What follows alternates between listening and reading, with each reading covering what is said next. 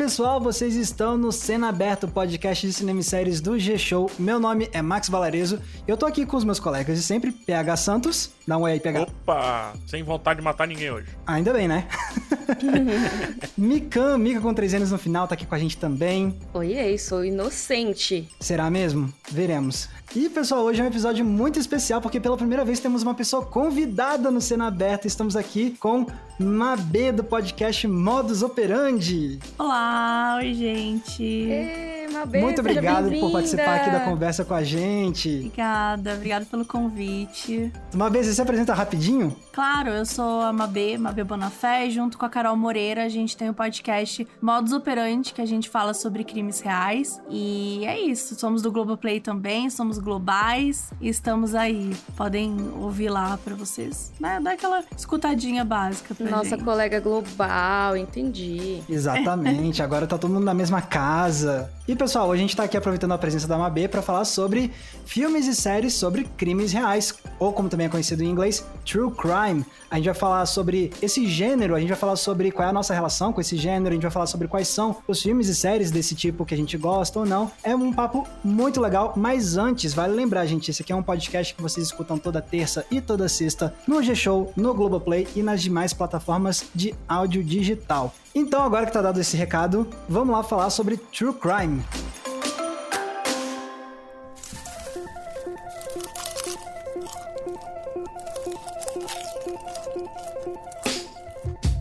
Beleza. Mabê, por favor, você foi bem breve na sua introdução. Agora a gente tem muito tempo para divulgar o seu podcast que agora tá na Globo também, né? Então, fala um pouquinho mais aí sobre o modus operandi. Super. Então, a gente tem um podcast que a gente fala sobre os crimes reais. São bem assim diversos, não é alguma coisa específica. A gente tem crimes, por exemplo, falando sobre algo que tem a ver com a música, às vezes mais político. A maioria das vezes é serial killer, né? Tem muitos crimes de outros países, dos Estados Unidos, brasileiros, enfim. São crimes de vários tipos, mas que a gente sempre consome bastante por documentário, série, e a gente tinha essa coisa em comum. A gente gostava muito, era super viciada nesse tipo de conteúdo. Então a partir daí a gente começou a falar, falar, falar sobre, e a gente acabou criando o podcast. Então ele é para discutir isso, assim, a gente lê livros, assiste documentários, faz várias coisas para poder trazer a história do início ao fim, como a gente acha que é bacana, ou então pelo um ponto de vista que a gente acha que vale a pena falar. Dá um exemplo de um. Não necessariamente precisa ser uma edição que vocês fizeram, pode ser uma edição que vocês vão fazer, sei lá, mas de algum caso que te chama muita atenção, talvez teu preferido.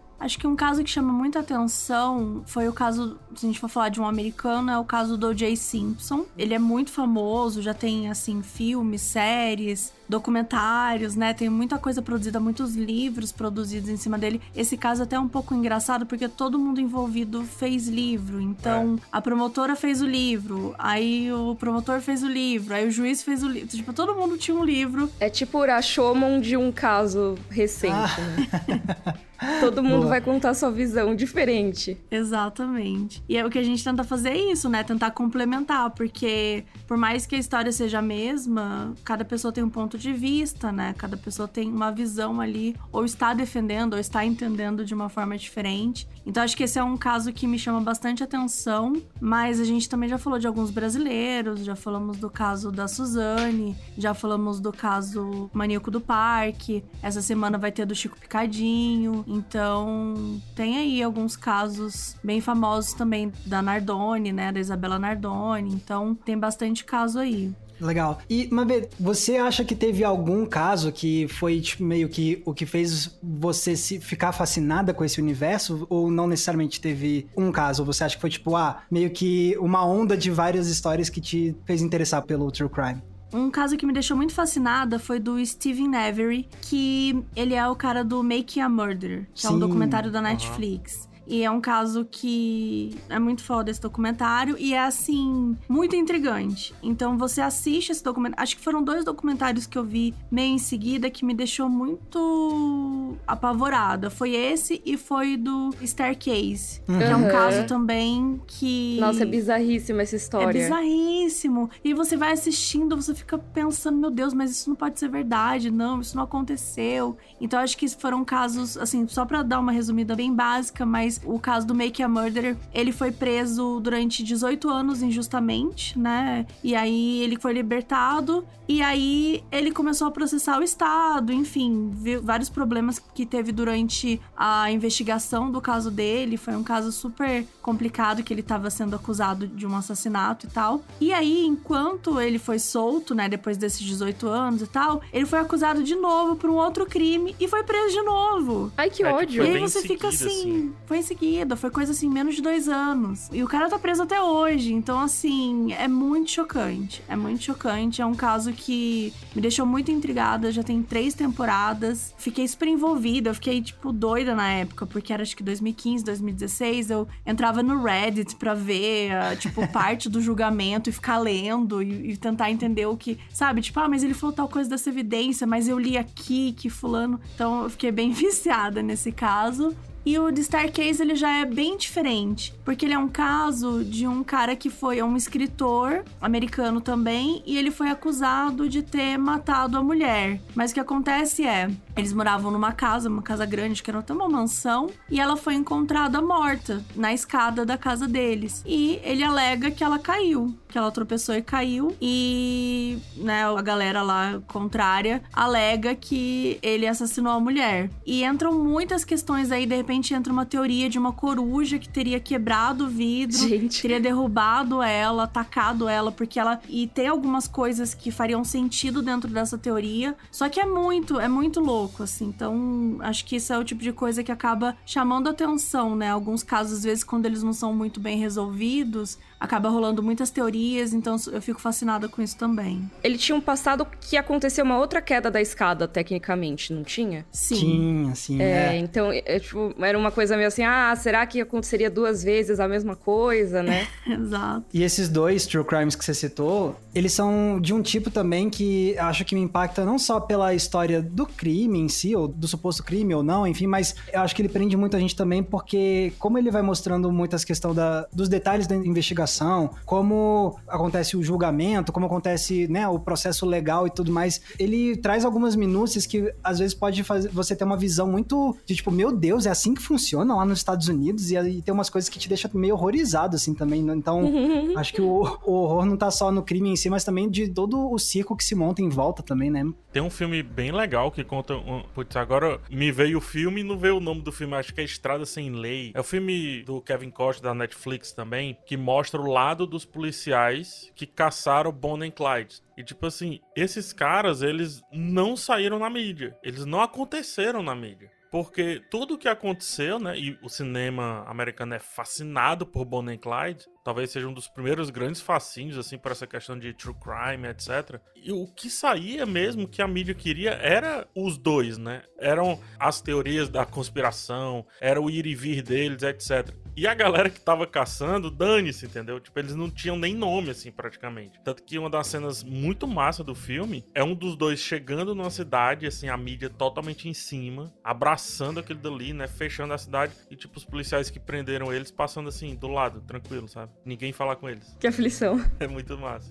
É algo que não existe mais hoje, né? É algo que eu não vejo mais isso acontecendo hoje, assim, casos desse tipo. Porque já fica a mídia tão em cima de todo mundo que tá envolvido, História, qualquer um né, que Manu? vai falar, né, de qualquer da história, que eu acho que, não sei, assim, mas eu acho que em casos muito famosos eu não veria isso acontecendo hoje, não. Ah, eu acho que não. Hoje, como você falou, do O.J. Simpson, né? Mas também teve caso Uhum. brasileiro que praticamente todo mundo escreveu ou deu longas entrevistas, né? O caso Matsunaga, por exemplo, que até virou Sim. série também. Teve o caso Nardoni, também Ristoffen e tudo. Hoje não, hoje tudo é história, né? A história tá muito fragmentada. Que é uma parada que você trouxe do Make a Mother que eles fazem muito bem. Eles até brincam com isso, assim, na estética. Parece que eles estão montando, sabe aqueles recortes de revista, né? Parece que você vai recortando a revista e vai montando uma figura. Sim. É como se ele estivesse montando uma figura, um panorama gigante a partir de minúcias, né? A mulher que não gostava do cara, mas também o cara que já teve um problema com a mulher, o vizinho, a reclamação, o carro.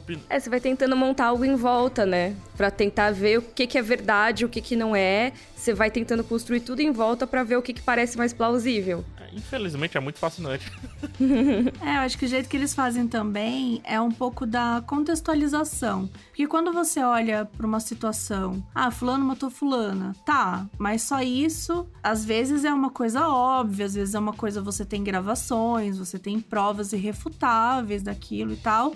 Mas às vezes não, né? Às vezes as coisas estão meio estranhas, a cena do crime foi mexida, as evidências são meio, sei lá, a condução da investigação não foi muito bem, ou então das provas e tal. E aí, nesses momentos específicos, você precisa construir o caso. E como que você constrói o caso? Contextualizando. Quem é essa mulher? Quem é este homem? Como é que foi o encontro deles? Como eles se conheceram? O que, que as pessoas pensam dela? O que as pessoas pensam dele? E o que, que ele já fez de bom? O que, que ele já fez de ruim. E aí conseguir entender. E eu acho que o que talvez os docs tenham feito isso de uma forma muito boa é que eles nem sempre contam a história exatamente numa ordem cronológica. E sim num formato que você começa a ficar meio insano, assim, tipo, né? Porque vai começar uma coisa de repente. E aí eles se conheceram. Você fala, meu Deus, mas eu achei que eles não se conheciam, achei... sabe? Então acho que é... eles vão construindo com falhas, não falhas, mas com buracos estratégicos para que eles possam ser preenchidos mais tarde e você ficar completamente desnorteado com aquela informação. Porque na vida real, diferente de uma ficção, que às vezes na ficção a gente vê um negócio e fala, ah, então, pelo amor de Deus, coisa forçada. Mas a vida real é muito louca. Tem muito mais coincidência, sim. Tem muito mais coincidência, tem muito mais coisa maluca. Se a gente visse vários. Foi até uma coisa que o próprio Mizanzuki falou no painel que a gente fez na Bienal do Rio. Se você olha pra vida real, ela é completamente maluca. Então, se você coloca um, alguns casos desse e vai transformar em livro, as pessoas vão falar: Meu Deus do céu, que forçado, isso nunca ia acontecer. Vamos contextualizar, já que a gente falou de contextualização. Mizanzuki é o Ivan Mizanzuki, do caso Evandro, que inclusive também é nosso colega aqui de casa, e que tem esse projeto, que é tanto agora podcast, como série no Globoplay, como livro, falando desse caso que aconteceu nos anos 90 e tudo mais, que acho que é um dos true crimes que a gente vai acabar recomendando por aqui, que é uma cobertura bem interessante. Mas uma coisa bem bacana disso é a gente falar de verossimilhança, talvez, né? Bem rapidamente. Quando a gente vai fazer uma obra de ficção, ela precisa ser verossímil, ou seja, ela precisa parecer verdade. Mesmo se você estiver fazendo uma história que se passa num mundo de fantasia que tem elfos e magia, você precisa que dentro daquele contexto as coisas pareçam de verdade. Então, ah, esse personagem nunca viraria pó do nada se você não estabelecer alguma coisa que faria ele fazer isso. Na vida real, não existe essa obrigação. Então tem muitas coisas que parecem meras coincidências e que seriam absurdas se você colocasse na ficção, mas que na verdade acontecem. Então realmente para traduzir isso para uma obra que vai falar de um crime real é muito difícil, né, Mabê? Você precisa botar um roteirinho muito bem trabalhado, eu acho. Muito, porque você precisa entender, você precisa dominar a história totalmente para você entender, tá, então como é que eu vou contar, qual é o ângulo que eu vou contar e como eu vou trazer. Porque tem histórias, por exemplo, a gente falou do Jay Simpson, do caso Evandro, que hoje já é um pouco mais conhecido, que são histórias que assim, a gente já sabe, mas tem alguns documentários que eles trazem histórias que a gente não conhece. E esses costumam ser os mais interessantes, como o próprio Tiger King, por exemplo. Uhum. Sim. Né? Que é uma história que assim, gente, qualquer pessoa que assistir essa série série Tiger King, não é possível que isso é verdade. Todo mundo meteu louco, a galera tá inventando isso. Sabe, é uma sucessão de não, isso não é verdade, isso não é verdade, isso não é verdade. A gente vê isso de uma forma muito parecida. Até o Don't Fuck With Cats, né? Que também é uma série que fala de um serial killer, mas que você não começa assim. Começa com um vídeo na internet de um cara maltratando um gato, né? Matando alguns filhotes de animais. E de repente, do absoluto nada, vai se transformar transformando em algo que você não vai acreditando. Exato. Então é, eu acho que é isso que é o poder de fascinar dos documentários. Talvez se você já soubesse a história toda ou numa ordem cronológica, ela não fosse tão interessante assim. Você precisa fazer a pessoa comprar aquela ideia, né? Ela tá, ok, Sim. aos pouquinhos. Isso me intriga, então vou um pouquinho mais fundo, né? Sim. Vou querer saber mais do que aconteceu. E acho que isso tem muito a ver com o que você falou, né? De deixar lacunas. Eu acho muito interessante, né? Que às às vezes, essas obras de true crime, elas escondem, não escondem, né? Elas escondem por causa do tal do storytelling, né, da narrativa. Sim. Mas assim, elas vão guardando informações que seriam essenciais para você entender o que é aquilo. Exato. E às vezes só deixam pro último episódio. E se você tivesse, por exemplo, lendo um artigo na Wikipédia sobre aquele caso, estaria talvez nos primeiros parágrafos. É porque justamente, tipo, eles sabem que o propósito não é simplesmente falar o que aconteceu. Tipo, é, esses documentários, eles querem falar como aconteceu, mas de um jeito que seja, né, de que prenda atenção. Então eles vão sempre procurar. É impossível não falar da influência da própria ficção sobre crimes, né? uhum. né? Então muitos desses documentários vão pegar estruturas narrativas, estruturas de roteiro ou de construção da história, muito para tentar emular coisas que a gente estava acostumado além, sei lá, história de Sherlock Holmes, coisas assim, né? Eu ia falar exatamente isso, Max. para mim, é tudo história da Agatha Christie. Tipo isso. Na real, mais até é. que o Sherlock Holmes, porque o Sherlock, você vai chegando à conclusão aos pouquinhos, né? Uhum. E aí no uhum. final ele crava. A Agatha Christie, ela te dá um monte de peças, e aí é. chega no final e ela te dá a peça principal que te faz chegar à mesma conclusão que ela nos últimos momentos. Às vezes até o personagem entra só no final, né? Isso, Sim. e vai revelar aquela reviravolta que você faz você reexaminar tudo é. e aí chegar à sua própria conclusão. E eu acho que muitas dessas histórias de true crime, elas fazem isso, elas guardam alguma coisa muito essencial, como se fossem um investigador da Agatha Christie, e chegam ali no fim e falam: Ó, oh, tudo isso que você pensou, você tá pensando que é esse aqui, mas olha aqui, tem esse acontecimento muito importante. E agora? Então, eu gosto mais do estilo da Agatha Christie em vez do estilo, sei lá, do Lupin ou do Sherlock ali, porque esses outros dois focam muito no investigador em si, sabe? No caso do Lupin, do ladrão, que depois virou investigador também, então ele tem todas uhum. as histórias. No caso da Agatha Christie, eu vejo um negócio muito mais voltado assim pra história, apesar de ter sempre um investigador, né? O Poirot se repete bastante, etc. Mas é a motivação, né? É, muito na história, muito no cenário. E muita gente já conversei comigo meu, pô, mas isso é sacanagem, os caras só pegam sei lá, no próprio Make a Murder, né? Ah, no final é que tem um elemento diferente. Tem um podcast que eu ouvi, talvez não. Eu tenho certeza que foi o primeiro podcast de True Crime que eu ouvi, que foi o Serial. Ele foi um sucesso lá nos Estados Unidos muito grande, acho que 2015, por ali. Não sei se é um uhum. dos primeiros, Mabê. Não sei se é, você. foi o primeiro que fez esse formato que acabou ficando famoso, né? Pois é, que é o caso lá do Adnan, que assim, ó, eu não tinha nenhuma informação sobre o Adnan e tal. E aí tem coisas que a jornalista, né, a podcast, enfim, traz uns finalmente que eu digo,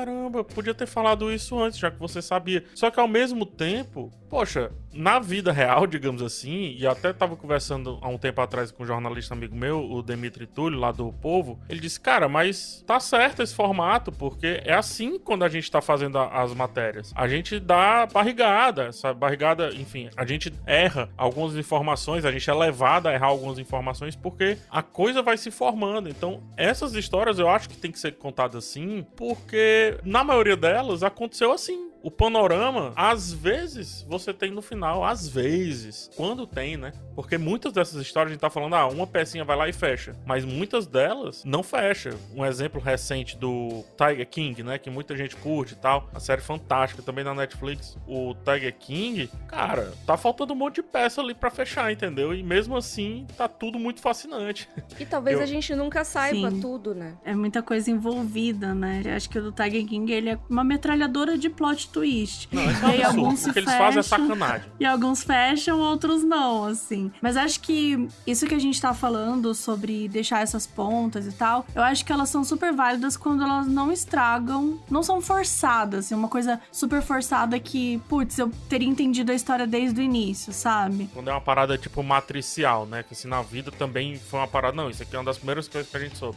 acho que... Exatamente, porque eu acho que é uma coisa que a gente precisa, assim, pelo menos do ponto de de vista de alguém que consome esse tipo de conteúdo, eu gostaria que fosse mais nesse formato, assim. Até lembrando dessa conversa aqui, enquanto a gente tava falando, eu lembrei da série Gênio Diabólico. Vocês já viram? Esse não, Netflix, é um documentário. Não, esse não. Eu não vou contar, porque assim, de verdade, eu não, nem merece ser contado aqui, porque todo mundo tem que assistir. Todo mundo, todo mundo, você que tá ouvindo agora, você precisa assistir isso. Anotando, anotando, anotando. Eu vou te explicar porque você precisa assistir. Porque assim, uma situação situação é uma situação simples. Um entregador de pizza entrou num banco e pediu um assalto. É só isso. Um entregador de pizza entra no banco e tem um assalto. Tá parecendo aquele jogo. Se liga aquele jogo das cartinhas? Sim, das histórias macabras. Aham. E aí você tem que ficar imaginando, aí no fundo é tipo, ah, o entregador Black estava eu sendo ameaçado por não sei o que, não sei o que lá. Sempre tem uma história mais complexa Exatamente. por trás. Ele ouviu no rádio que não sei o que. E aí você tem essa história simples. Aí beleza, chama a polícia, a polícia consegue meio que interceptar ele e tal. Na hora que tá chegando perto, ele, não, não, não. Tem uma bomba aqui. Eu tô sendo obrigado a assaltar esse banco. Eu não queria estar assaltando esse banco. Eu estou sendo obrigado. Então você tem uma situação e a polícia, meu, cala a boca, né? Que bomba em você, o quê? Não sei o quê. E aí o cara mostra a bomba. Então, assim, é uma coisa que. Isso é logo nos primeiros minutos, tá? Por isso que eu tô falando. Que aí fica, beleza, a gente chama o esquadrão de bomba, não chama, pula em cima do cara. Sabe? Fica aquela discussão, aquela coisa. E você fica assim, cara, era só pra ser um assalto. Entendeu? Era um assalto no banco, acabou. Mas, não. é muito mais complexo do que isso. E assim, isso tudo que eu contei é tipo 1% do que essa história é. Essa história é inacreditável. É inacreditável. É gênio diabólico. Filme diabólico. Evil Genius. É. E é uma série da Netflix. Isso, é um documentário em formato de série. Se não me engano, tem três ou quatro episódios da Netflix. E é fascinante, é fascinante por causa disso. Era, era pra ser uma coisa muito simples, acabou, tá? O cara tentou roubar um banco, fim. Aí de repente, pera, como assim? Ele tá sendo obrigado. E por que ele tá sendo obrigado a roubar um banco? Mas quem tá obrigado? É uma pessoa? São várias pessoas? É uma seita? Sabe? Enfim. Aí viram histórias e histórias. Mas é um documentário bem interessante.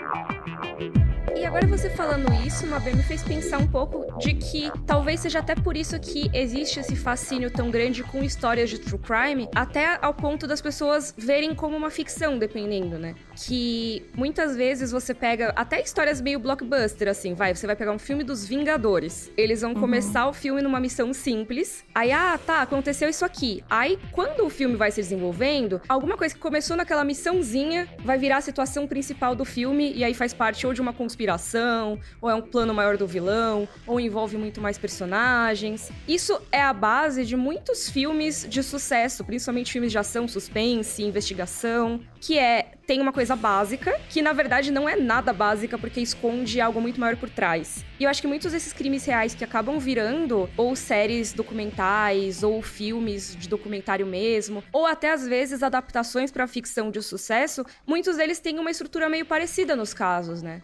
Super. E tem toda uma conspiração por trás às vezes. É feito um matriosca, né? E assim, tinha até uma pergunta que eu queria fazer pra Mabê em cima disso. Recentemente teve um boom, assim, de true crime, não só com relação a podcast e tudo, obviamente, mas muitos documentários, né? Só que quando eu fui dar uma leve pesquisadinha do tipo assim, será que não tô falando besteira? Tipo assim, será que não é um viés de confirmação meio errado meu aqui? Uhum. Completamente errado, sempre teve.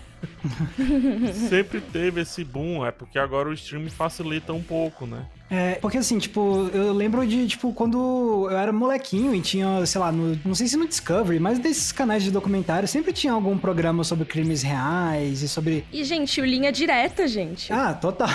Nossa, eu tinha muito medo. Acho que só mudou um pouco a natureza de como são essas histórias, esses documentários, né? Então, tipo, sei lá, esses que passavam na TV quando era mais novinho, era, tipo, super aquele formato tradicional do narrador, e aí corta pra um especialista, e aí aparece o nome. Então era um negócio bem tradicionalzão, e aí com a reencenação, alguns eram, tipo, com umas reencenações bem toscas até, tipo, do crime, não sei o quê, né? E aí, hoje em dia, mudou pra ser um negócio com... A estética mudou mesmo, assim, tipo, você tem diferentes documentários com diferentes abordagens, não tem mais tanto, pelo menos essa minha perspectiva, que pode ser completamente limitada, mas as- eu não vejo mais tanto documentário querendo fazer, por exemplo, uma reencenação do crime necessariamente. Se faz uma reencenação, é às vezes um negócio um pouco mais dramático no sentido de, tipo, ah, por exemplo, tem o que eu gosto muito da HBO, que é o The Jinx. Perfeito. Pois é, muito bom esse True Crime. E aí, quando eles vão falar de como eram as mortes, não sei o quê, não mostra, tipo, alguém necessariamente interpretando a vítima. Você vê mais, tipo, a arma caindo no chão, essas coisas assim, um pouco mais em slow motion. Então, a, a uhum. própria estética foi mudando, né, do jeito de contar essas histórias. Eu acho que tem um pouco a ver com a estética, assim, a gente é mais sofisticado, né, entre aspas, assim, hoje em dia. Acho que antes era uma coisa mais jogada, meio, ah, ela cortou a cabeça, então tem que mostrar uma cabeça sendo cortada, sabe? Quase como se você não pudesse entender a frase, ela cortou uma cabeça. Sim. Então, acho que tinha que ser uma coisa mais literal. Mas eu discordo, eu acho que você tava certo ali no início. Eu acho que tem um boom, sim. Apesar de ter sempre rolado durante a nossa vida toda, e eu sempre consumi esse tipo de conteúdo desde que eu era nova você e tal. sempre consumiu? Eu pensei que tinha sido uma parada mais recente, assim, pro podcast. Não, não. Imagina, eu assistia documentários com minha mãe, assim, Mulheres Assassinas, da Discovery. Oh, tipo, meu Deus. sei lá, nem sei quantos tá anos eu tinha. Hein? Nossa, assisto há muito tempo, há muito tempo. Era, tipo, muito louca. De todos esses conteúdos, assim, Pô, eu né? Então. até aqueles místicos, assim, tipo, médiums e não sei o quê. tudo, tudo. Os mais doidas. Mas eu realmente acredito que teve um boom que eu acho que tem um pouco a ver com esse novo formato de falar sobre o true crime. Porque a gente, pô, você tem programas, né, canais nos Estados Unidos que mostram crimes o dia inteiro. Que é aquele formato sensacionalista. Uhum. Você tem uhum. programas de rádio nos Estados Unidos que falam de crime o dia inteiro. Tipo, ah, fulano assaltou, fulano morreu, fulano atropelou, sabe? Tipo, você tem assim aquela. A gente tem aqui no Brasil também e tal. São programas extremamente sensacionalistas, né? Que. Não que eles falem de um crime de uma forma geral, eles estão noticiando os crimes, mas é feito dessa forma. E aí, a gente já consome isso há bastante tempo. Só que eu acho que o documentário do True Crime, o podcast do True Crime, ele tem um afastamento daquele crime. É difícil você fazer um crime que aconteceu mês passado. Tipo, como que eu vou produzir? Isso é uma, uma briga que a gente tem bastante no modus operandi. Às vezes acontece uma coisa, sei lá, hoje sai uma matéria. Ah, fulana atirou no amigo. Ah, faz um episódio sobre isso. Gente, eu vou Nossa. falar o quê? É. Eu vou falar, é isso aí, gente. Eu vi um tweet aqui do fulano, ele falou assim: fulano atirou nele. Então, segundo o tweet do arroba tal, tal, tal, tipo, uhum. que tipo de fonte é essa que a gente vai uhum. usar, né? Que tipo de informação? Então, a gente toma o cuidado de ser extremamente criterioso nas fontes que a gente vai trabalhar. Então, a gente vai falar sobre um caso, precisa ter o distanciamento até para entender, porque eu acho que é impossível você entender um crime no momento que ele acontece, porque tem muitas nuances. Os crimes, eles traduzem aquele momento que tá vivendo, o momento que a sociedade tá. Às vezes a gente vai falar de um crime que as pessoas falam assim: não, mas como assim? Não faz sentido. Por que, que esse cara tá falando isso? Tipo, porque a cultura mudou, as pessoas não são mais daquele jeito. Então, a maioria das vezes, os crimes refletem a cultura da sociedade, refletem como a sociedade é. Então, uma sociedade Quanto mais racista, quanto mais homofóbica, mais problematizações assim você tiver dentro da sociedade, pior vai ser o quanto aquilo vai refletir. Então, às vezes a gente não consegue compreender certas coisas e aí quando tem esse afastamento, a gente fala, ah, beleza, eu consigo entender isso. Eu consigo entender por que, que essas coisas não que obviamente entendeu por que, que o criminoso faz o que faz, mas eu digo assim, entender por que, que aquela situação se desenvolveu ali. Mas foi um assunto super legal que você trouxe essa questão do afastamento, passei muito tempo em redação e o que eu vi foi justamente as pessoas, quando iam pra redação, digamos assim, ou seja, redação propriamente dita, teclar, né? Uhum. Rolava afastamento. Mas antes, tipo, conversando no cafezinho, e eu era o cara da TI, né? Eu chegava, uhum. e cara, e aí? E isso aí, cara? E aí a conspiração existia. Mas é como você Sim. traduz o que é conspiração, o que deixa de ser conspiração, para algo mais real possível, né? Factual, como chama, etc. Ao mesmo tempo, pra que do lado de cá a gente viaje, entendeu? Porque é o paradoxo que se cria, né? Quanto mais perfeito for ali, por exemplo, seu roteiro, no caso do podcast, ou a matéria de um jornalista, ou o documentário do cineasta, quanto mais perfeito for, melhor para do lado de cá a gente viajar nas lacunas que foram deixadas ou que realmente simplesmente existem, né? Então é uma simbiose, é uma retroalimentação, melhor dizendo, Sim, e cara, eu acho que uma coisa muito legal sobre isso e muito interessante é que quando existe esse distanciamento e aí são produzidas obras sobre esses casos depois de alguns anos ou às vezes até décadas, Uma coisa que eu gosto muito quando fazem e que eu acho que é essencial é fazer uma análise da cobertura de imprensa da época, porque é nisso que você pega muito do contexto. Então, por exemplo, o Praia dos Ossos podcast faz muito isso, né? Vai pegar como que tudo isso foi recebido na época, como que existia toda essa percepção muito machista da imprensa, né, em relação à vítima, como que as coisas repercutem na época, porque isso também influencia a própria investigação certo? Acho que no caso Evandro também, o Mizanzuki acaba falando muito da cobertura da imprensa. De como às vezes saíam as coisas na imprensa e às vezes não tão claras na investigação. Ou então, como às vezes uma coisa que saiu na imprensa, todo mundo tomou como verdade e seguiu nessa linha. E é o tipo de coisa que a gente consegue ver com mais calma só anos depois, não tá no meio do furacão ali. Não, totalmente. Isso que você falou do caso Evandro tal, acho que é um exemplo muito forte de como as pessoas, né, você vê, tinham sete pessoas supostamente envolvidas e como que o caso ficou conhecido? As bruxas de Guaratuba.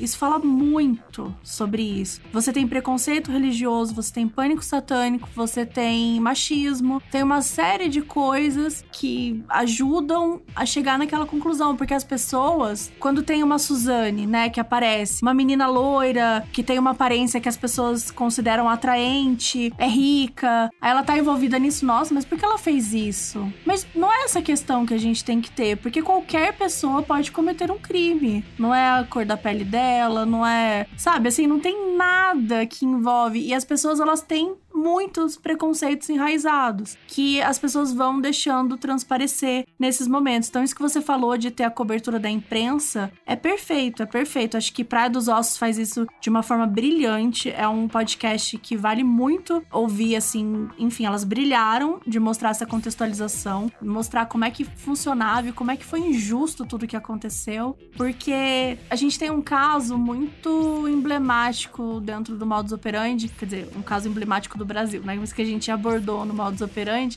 que é o caso Eloá. O caso Eloá é um exemplo do que a mídia não pode fazer nunca, nunca, em hipótese alguma. Então, é perfeita a sua colocação. Acho que a forma de você olhar como a mídia tá trazendo, como tá falando sobre aquele crime, também é um exemplo de como a sociedade está vendo e também impacta na sociedade.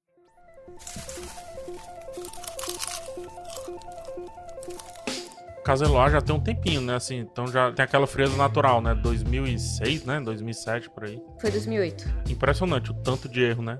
Desde a polícia, passando por ah, por tudo, né? Por nós, espectadores, alimentando aquele circo também. Eu lembro demais, eu fiquei assim, vidrado naquilo dali na época, sabe? Todo mundo tava muito aflito e atento, né, o que tava acontecendo. Total. Tô totalmente na equação, sabe? Nessa equação eu tô totalmente presente, assim, sabe? Porque era só eu ter desligado também, não ter comentado mais nada, sabe? É, e você tem uma pessoa que tá lá entrevistando um sequestrador ao vivo na televisão antes da polícia conseguir falar com ele. Faz nenhum sentido, cara. Faz nenhum Sabe, sentido. É... Você não tem competência para fazer isso. Porque precisa uma competência específica. Não é qualquer policial que vai conseguir falar. Existem policiais que são treinados para fazer esse tipo de contato, para conseguir falar sobre refém. É toda uma série de características que essa pessoa precisa ter. E esse cara ainda tem uma grande possibilidade de errar, porque ele lida com um Total. imponderável gigante, né? O copo tá. Não é meio cheio, não. Ele tá só faltando um pouquinho pra O transbordar. copo tá né? Então, sacudindo ali, né? Não é, É. porque, assim, É. é- não é que a pessoa tá lá sentada no banco da praça de boa, É. ela tá já sequestrando alguém. Então não é que a situação tá muito favorável pra você negociar com ela, é. né? Mas esse caso da Exato. imprensa tem um, um documentário, eu não curto o filme. Não sei se vocês chegaram a ver o filme, que é o do Ted Bundy. Não, não vi. É o com o Zac Efron? Ou viajei? O, o filme é o do Zac Efron, mas é, o, o filme não, não vale. Entendi. Filme horrível. O filme é proibido. Péssimo. Tá proibido, Gustavo. Mas o documentário é ótimo. Você tá falando do documentário da Netflix, que é As Fitas, que é Isso. conversando com o Ted Bundy, né? Isso, Porque exatamente. tem um outro documentário da Amazon Prime também, é até o meu favorito, que eu recomendo muito, mas ele não é tão contando essa parte aí que eu acho que você vai falar sobre o caso e tal. Ele traz um pouco mais do ponto de vista das vítimas, e o documentário é contado pela ex-mulher dele, né? Ex-namorada dele, que viveu muito tempo com ele, e ela que denunciou, né? Isso. Então é bem interessante, assim, é bem sensível o jeito que é feito.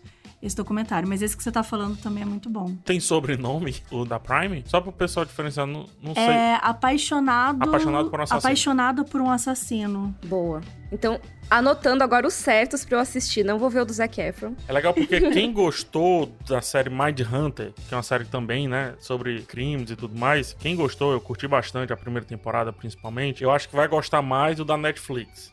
Acho que quem quer uma história com a narrativa mais poderosa vai gostar mais do da Prime Video. Agora, se gostar do filme, aí a gente tem que conversar bem direitinho. Mas, gente, eu queria tirar uma dúvida. Já que a gente tá falando de o que é documentário, o que é filme e tudo mais, eu tenho uma dúvida que talvez o público também tenha. Vamos lá. Eu sei, tá, o filme do Zac Efron, por exemplo, ele não seria considerado true crime, eu imagino porque ele não corresponde exatamente, né, e tudo mais. Mas existe uma categoria, assim, existe um critério de, ah, só é true crime se for documentário ou se for uma série investigativa ou alguma série que seja uma reencenação, por exemplo, que seja uma dramatização, né? É, uma dramatização, a gente pode considerar true crime. Um exemplo que eu citaria é The Act, por exemplo. Olha, boa pergunta. Então, olha, tecnicamente assim, eu não vou saber te dizer exatamente, mas do que eu acredito, por exemplo, exemplo, do filme do Zac Efron, ele não, ele não é, e ele nem se diz true crime. Ele é uma ficção baseada em realidade, né? Baseada em fatos reais, sei lá como é que fala, que é geralmente o que eles usam. Mas é importante o que você falou, porque é difícil você ter um true crime filme. Geralmente, se você tem um true crime filme, ele ainda é no formato de documentário. Não que não exista, né? Mas, por exemplo, você tem uma série como a gente olhando lá do O.J. Simpson de novo, que é o American Crime Story O.J. Simpson. É uma série que ela é, ela tem um pouco de ficção, mas eu acho que ela pode ser considerada uma série de true crime, porque ela conta de uma forma muito verdadeira o que aconteceu. Ela é muito meticulosa. Ela é muito meticulosa, exato, tipo, ela não inventa, né, coisas. Vou trazer de novo como exemplo o Mind Hunter. Ele é ficção, beleza. Mas, por exemplo, quando você pega ele entrevistando lá um, eu não vou dizer quem até para não dar spoiler, mas porque gira muito em torno disso, sabe?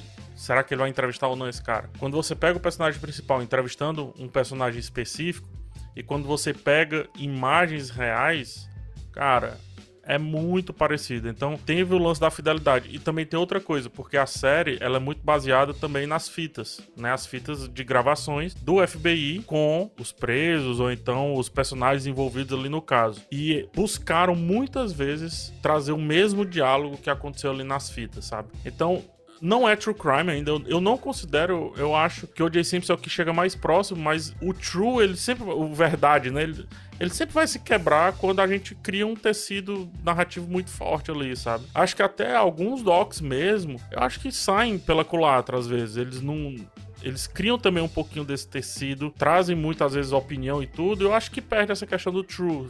Fica mais um, um pensamento, uma visão sobre aquilo dali, né? Então, é bem difícil, Mika. É bem legal essa pergunta, porque talvez o, o Capote, o filme do Truman é... Capote, pode uhum. ser. É, então, que aí já é interessante porque seria baseado no livro dele. É. Que aí sim é uma reportagem, né? Mas o filme seria uma ficção em cima. Mas é como se a gente estivesse vendo um cara produzindo uma parada sobre. Entendeu? ainda não é. Mas, é, mas, mas vai ser sempre ficção, eu acho, é, viu? Sempre é. É, é ficção, né? É que eu fiquei curiosa porque quando eu tava lendo sobre The Act, eu até fui checar agora mesmo. Que quando vão classificar a série, por exemplo, um dos gêneros que as pessoas costumam citar é True Crime. Só que é uma série com atrizes, né? Tem a Patrícia Arquette, foi indicada ao Emmy como série limitada ao filme, né? Então, ou seja, minissérie. Então, é muito estranho pensar que é uma série com atores mas ao mesmo tempo estaria nesse guarda-chuva do true crime, porque para mim, true crime sempre foi mais uma coisa documentário, né? É. No máximo uma reencenação aqui e ali. Sim, é, eu, tipo, eu sempre classifiquei na minha cabeça true crime é tipo, é documental. Mas aí justamente veio e falou do O.J. Simpson a versão dramatizada com os atores e aí eu fiquei, pô, mas aí me quebrou um pouquinho. Então, mas eu acho que eu mesma discordo de mim, sabia? Porque eu acho que ele tá muito mais pra ficção mesmo, Não, é, baseado em fatos reais. Eu falei o Capore, né? E já também discordei de mim. Depois não dá. É isso, a gente vai discordando da gente é. mesmo. Mas deixa eu só fazer um, um, A gente falou agora há pouco de mídia, eu só queria fazer uma outra recomendação. Mikan, talvez você goste, porque você comentou sobre isso. É. Tem um documentário que. Uma série documentário que é da Netflix que se chama Condenados pela Mídia. Não sei se você já ouviu falar. Ah mas não. são só casos de pessoas que foram condenadas pela mídia e aí o quanto isso impactou na investigação e no julgamento. Nossa. Pessoas que não importa se são inocentes ou não. E tem um caso que a gente até trouxe no nosso episódio, que foi um dos episódios que as pessoas mais brigaram com a gente, porque a gente não conseguiu parar de falar palavrão.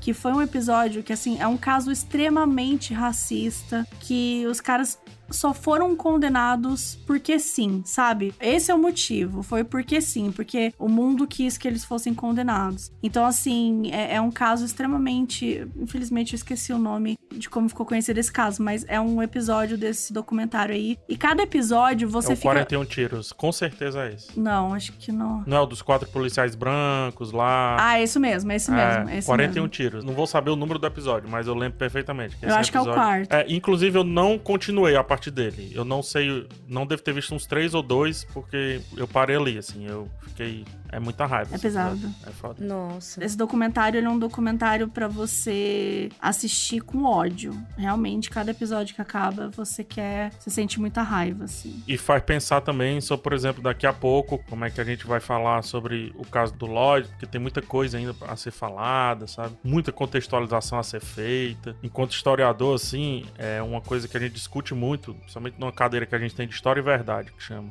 A gente discute muito até que ponto a verdade passa a fazer parte da história com H maiúsculo, sabe? E aí todo esse distanciamento que vocês já falaram, que o jornalismo trabalha muito bem, ah, e que os comunicadores recentemente também vêm trabalhando muito bem, mas pro historiador parece que precisa de mais coisa pra gente entender o que que era aquele sanduíche, sabe? A gente precisa do outro pão, porque vai que tem um tomate, um alface ainda pra ser colocado e se tornar um, um sanduíche diferente.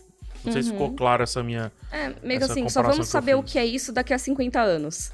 É, então... Basicamente assim, o que, que isso representa É. de verdade no contexto maior, né? É. Sabe o que, é que a gente podia fazer? Hum. Esse episódio, ele não tem normalmente o balcão da locadora, né, Max?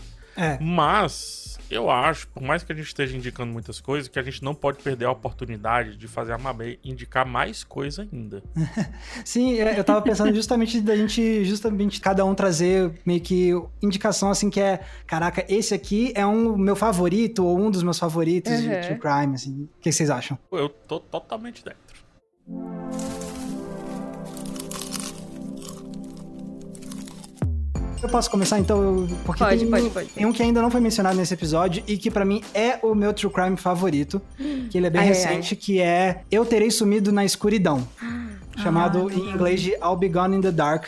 É uma série que Perfeito. saiu pela HBO. É baseado num livro da Michelle McNamara. Eu já tinha lido o livro dela, gostei muito. E aí depois eu vi que a HBO fez uma série pra contar essa história também. E aí eu gostei ainda mais. E o que eu gosto na, na série da HBO é porque você tem a Michelle McNamara, que foi essa mulher que fez toda uma investigação por conta própria sobre um assassino serial dos Estados Unidos. E ela descobriu muita coisa. Então o legal é que o documentário não é só sobre a investigação e as coisas que ela descobriu, é muito sobre ela como ser humano também e sobre como afetou o lado emocional, psicológico dela, ela estar tão obcecada com um caso que ela acompanhou durante tantos anos e como isso afetou a vida pessoal dela, assim. E é um documentário que conta isso de uma forma muito sensível, muito humana e te prende tanto pela questão da investigação que ela fez mesmo, de você ir descobrindo as pistas, mas também de cativar você pela personagem humana incrível que foi a Michelle Já McNamara. aconteceu isso contigo, Mabê? De quando você perceber assim, você tava dormindo mal três noites, noite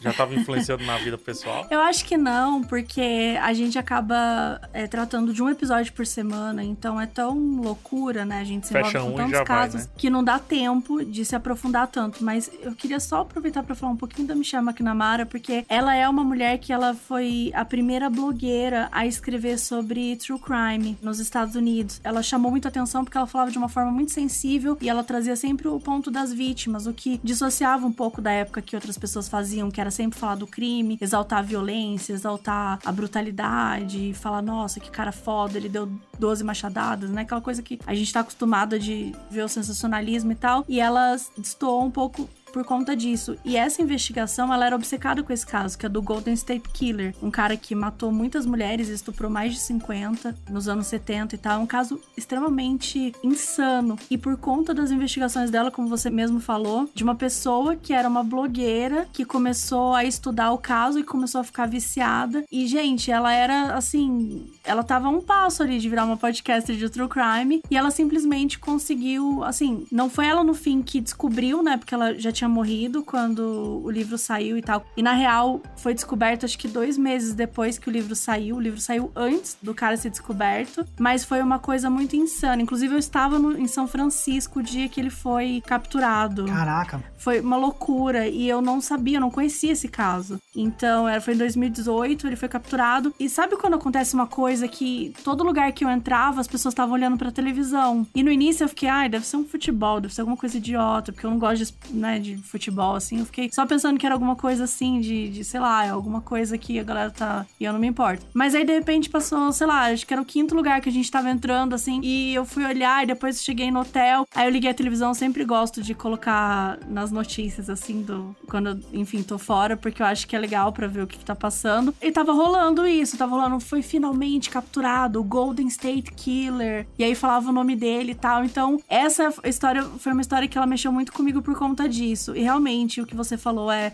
o documentário é perfeito, o livro é perfeito, e a Michelle McNamara é perfeita. Ela é um exemplo, assim, ela é uma inspiração para mim e pra Carol, assim. A gente gosta muito do trabalho dela, pela forma como ela tratou as coisas. E tudo por conta do trabalho dela foi que chegaram na pessoa. Porque até então, tinham três criminosos diferentes que foi ela que descobriu, tipo, ela que conseguiu linkar os três e descobrir que era um só. Então, assim, ela era muito foda. E por obsessão, né? Por conseguir mergulhar e fazer um trabalho jornalístico que a gente sabe que não dá para todo mundo fazer. Porque muitas vezes a gente fala, mas tava na cara, não sei o quê.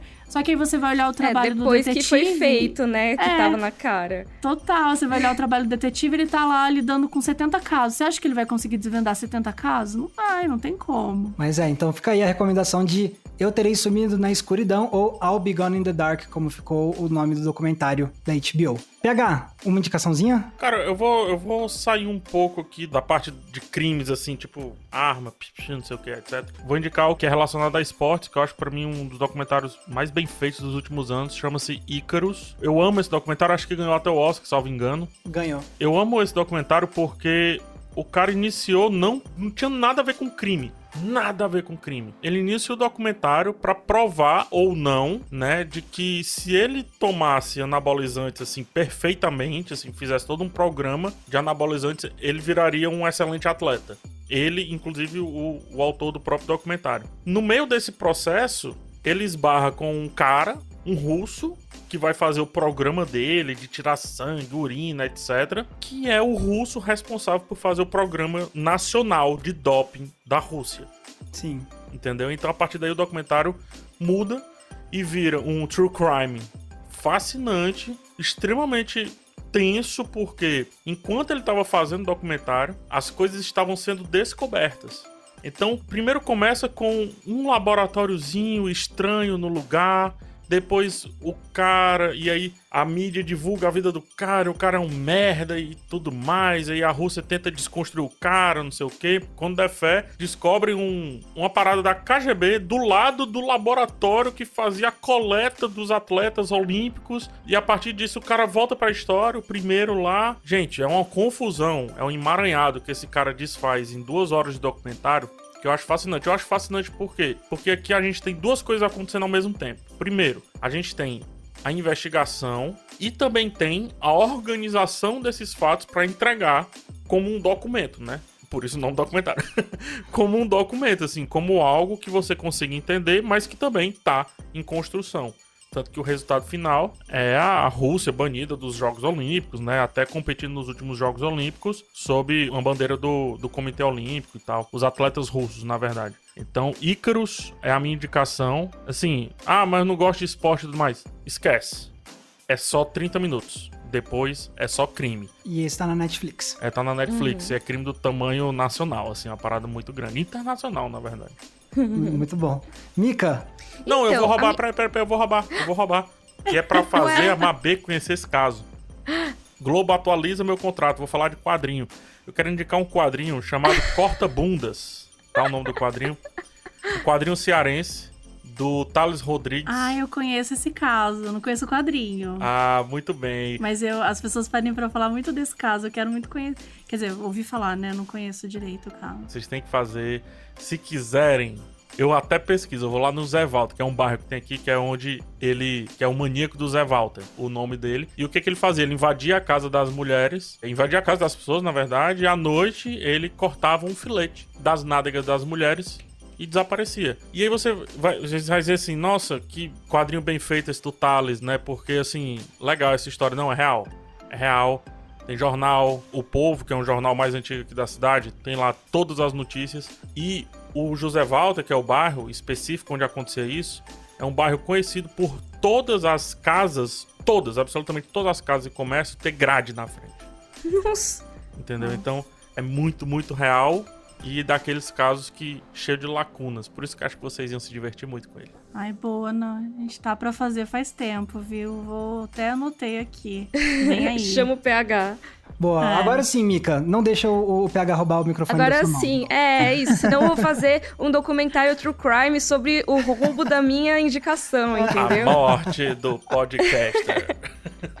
Mas ó, a minha indicação não é. Eu não sei se seria considerado um documentário de true crime, mas eu acho que sim, porque tem muitos crimes envolvidos ali. Então, talvez seja. Não é sobre um crime específico, mas é uma série documental que tem na Netflix chamada Wild Wild Country. Não, eu Que que, foi? indicar. É, ela faz isso, Mabê. Ela faz isso. Não, tô brincando. É que é o meu favorito. É perfeito. Sério? Mi. Ah, então a É- gente é indica perfeito. junto e aí você indica uma outra também, é olha sempre só. O mesmo Você queria indicar papinho. dois? É, ela, ela faz isso direto, ô Mabê. Direto. E ela. Eu não, eu nosso. fui antes. Mas, ó, gente, é, caso vocês nunca tenham ouvido falar, vale muito a pena ver essa série que fala sobre uma comunidade que é tipo uma seita, né? Surgiu na Índia. E eles acabaram tendo dificuldades de criar meio que uma, uma vila, uma comunidade deles é física, né? Para que todos os seguidores do mundo pudessem ir. Então, o que, que eles fizeram? Compraram um território ali nos Estados Unidos e meio que falaram: ó, aqui é a nossa cidade e a gente vai viver aqui tipo uma seita mesmo, a gente vai ter nossas próprias regras e tal. Só que tinha uma galera que morava nessa cidadezinha. E aí rola um monte de conflitos e o negócio vai ficando cada vez mais maluco, envolve até bioterrorismo. Você acha que é de true crime, Mabê? Você concorda comigo? Não, Eu é, acho que é. super true, é super true crime. O true crime não precisa ser violento. Pode ser, desde que tenha crime e que que, esteja crime, é. falando e que esteja mostrando e tal, é true crime. Nossa, e tem muitos crimes. Tem- não, assim, você não consegue nem listar a quantidade de crimes. E essa, na minha opinião, é o melhor documentário de true crime que existe. Caraca, isso é Acho forte, que ele- hein? Isso é forte. Ele dá tudo que um true crime precisa ter, mais do que precisa ter, ele te dá mais do que você precisava. E uma história que, assim, não parece, Mikan, que é uma mentira. Alguém Nossa. inventou. Parece que é lorota. Se, se eu não tivesse assistido o negócio inteiro, eu, eu, eu não acreditaria, porque é muito bizarro. Eu nunca tinha ouvido falar quando eu comecei a assistir. Uhum. E eu fui ficando chocada. A cada episódio eu não conseguia parar de assistir. São acho que seis episódios por aí. E vale muito a pena, assim. Total, e é, e é o do, do Baguan, né? Que é o líder espiritual, também conhecido como Osho, que tem. A gente. Os brasileiros têm um monte de gente que tem livro do Osho. Eu fico muito que chocada que eu vejo o vídeo, é, livro dele sendo vendido até hoje. Eu fiz isso, gente, não! Sim, Gente, é. vocês não sabem quem é o cara do negócio lá do Wild Wild Country? Vocês estão comprando o livro dele. Mas sei lá, né? é insano, mas é muito bom. Legal, muito bom. Mas então, Mabê, já que então a Mika roubou o seu Wild Wild Country, o que, que você vai trazer então? Não, mas acho que já comprova o quanto é bom, né? Se tem duas Sim. pessoas indicando como. Podia indicar só um. As duas falou o mesmo. Então, assim, gente, assistam. Eu vou indicar um que eu acho que a Carol indicaria que se ela tivesse aqui. Vocês já falaram de Mind Hunter. É não é documentário de True Crime, mas enfim, é, é por aí. Mas ela indicaria The Jinx. Uhum. Vocês comentaram aí agora há pouquinho também, mas só pra explicar assim por cima. The Jinx, quanto menos você souber, melhor. Então. Eu pensei que era o slogan dele, assim, do dedinhos. Quanto você menos souber, melhor. Caramba, que caso é, esse, velho? Mas é, é realmente, não, não pesquisem de verdade. Não vale a pena, porque o que aconteceu nesse documentário nunca vai acontecer de novo. Acho que é muito difícil acontecer de novo em outro momento. E é, é uma coisa inédita. Talvez seja o maior plot twist que já aconteceu em algum documentário sobre crimes. É muito bom. Tô aqui mesmo sensacionalizando, porque vale a pena. É assim, é surreal. É Eu surreal, vou, eu vou vale te muito ajudar. a pena. Eu vou te ajudar. É impossível, é impossível você achar que no meio do negócio você saberia que ia acontecer algo que ia mudar absolutamente Ah, tudo. É impossível você, inclusive, Gente. saber o que iria Você nunca acontecer. vai adivinhar, nunca. por isso, por eu isso que a gente indo, fala. Eu tô indo assistir agora, assim.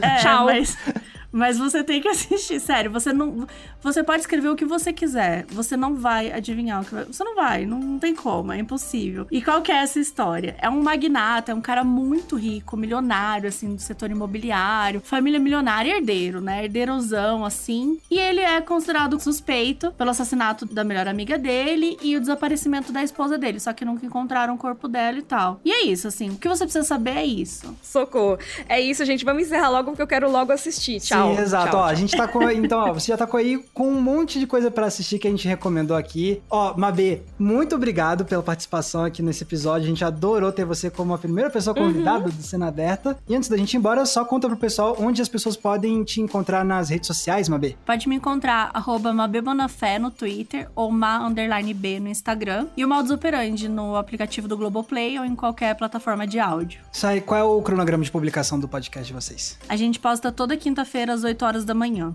Maravilha. Então fechou. E você, Mica, onde as pessoas podem te encontrar na internet? Pois é, então vocês podem me encontrar no YouTube e no Twitter como Mikan, com três N's no final, ou no Instagram como underline Miriam Castro. Maravilha. PH Santos. Você me encontra no Conjunto Zé Val, tô brincando. Você me encontra com PH Santos no YouTube ou arroba PH Santos no Twitter e Instagram. E pessoal, se vocês quiserem me encontrar na internet, eu tô no YouTube com o canal Entre Planos, tudo junto. E tanto no Twitter quanto no Instagram, vocês me encontram com a mesma arroba, que é Max Valarezo com um Z somente. E lembrando, pessoal, esse aqui, o podcast Cena Aberta, sai toda terça-feira, toda sexta-feira, para vocês ouvirem tanto no G-Show, quanto no Globoplay, quanto nas demais plataformas de áudio digital. E a gente tá de volta no próximo episódio com vocês para falar mais ainda sobre cinema e séries. Muito obrigado, pessoal. A gente se vê no próximo. Tchau, tchau. Tchau, tchau, Mabê! Tchau, obrigada.